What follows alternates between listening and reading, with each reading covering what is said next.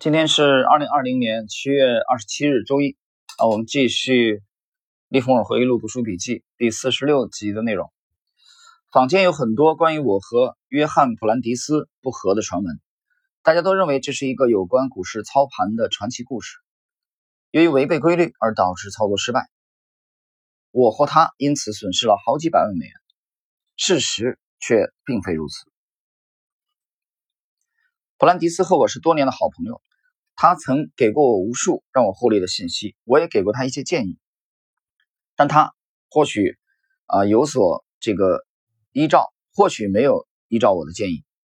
如果他遵循了我的建议，那么他肯定能省下一笔钱。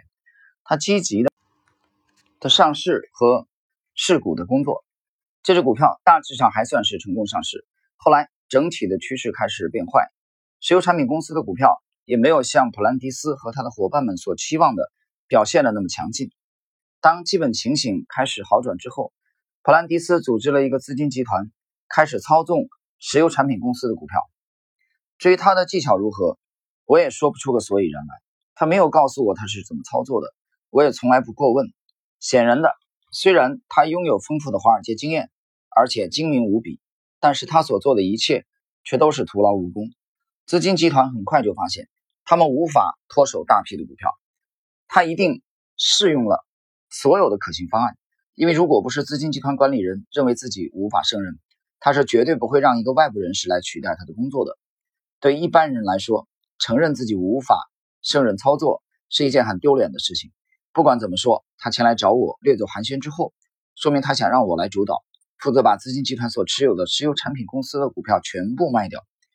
这批股票的总数比十万股略微多一点。当时的股价在一百零二到一百零三美元之间，这件事情让我感到有些疑惑，于是我婉拒并谢谢他的邀请，但他坚持要我接受，甚至拿出私人的交情来说服我，因此我最终还是同意了。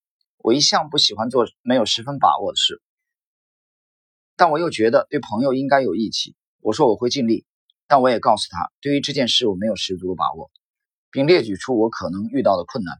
但普兰迪斯表示，他并没有。要我替这个集团保证赚进几百万美元的利润，他确信如果我愿意接手，他会出让每一个理性的人，啊，他会做出让每一个理性的人都满意的结果，啊，我就这样被卷入去做违背自己判断的事情。正如我所担心的，我发现事情并没有那么简单。主要原因是普兰迪斯在替资金集团操盘的时候犯下了大错。然而对我来说，最大的困难是时间紧迫。我确信我们正快速。接近多头上涨的末期，因此市场状况虽有改进，让普兰蒂斯大受鼓舞，但最后一定会证明这只是短暂的反弹行情而已。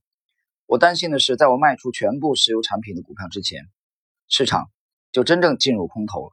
不过，既然我已经做出了承诺，我还是决定尽力而为之。我开始拉抬股价，但却不是很成功。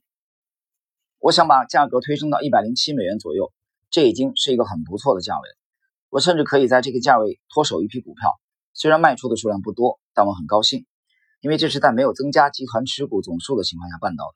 有很多不是这个集团的人士正在等待价格出现小幅度反弹，好出脱他们的持股。